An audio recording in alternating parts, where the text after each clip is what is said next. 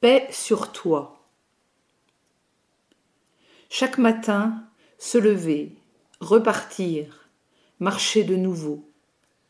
Chaque matin, ce sentiment d'exil quand la paix n'est pas là.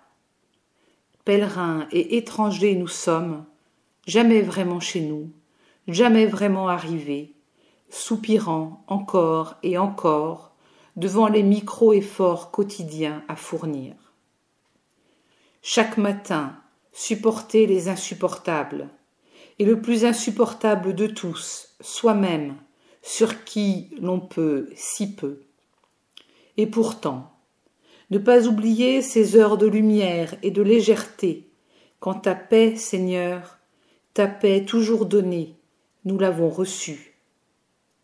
Plus d'exil, mais à la place l'absolue certitude d'être exactement au bon endroit, exactement chez soi, fût-ce au bout du monde. Cette paix que tu donnes en héritage, c'est la certitude de la défaite de l'accusateur. C'est la fin des paroles qui condamnent. C'est entendre pour de vrai que tu n'es pas venu pour juger le monde, mais pour que le monde soit sauvé. Alors l'avenir est ouvert, et cette paix ne s'étiole que si on ne la partage pas. Paix aux hommes qui tremblent de peur. Paix aux hommes qui n'ont pas de demeure. Paix à chacun de ceux qui mettent leurs mots dans tes mots pour te parler. Paix aux hommes et aux femmes qui écoutent ou lisent les mots des psaumes et les entendent tout neufs. Paix à tous nos compagnons de lecture dans cette aventure psaume dans la ville.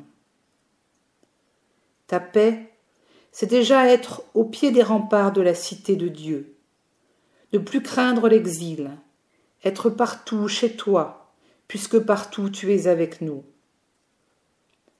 C'est recevoir tout homme comme un don. Oui, toi qui me lis, tu es un don de Dieu au monde. C'est se recevoir soi-même comme un don.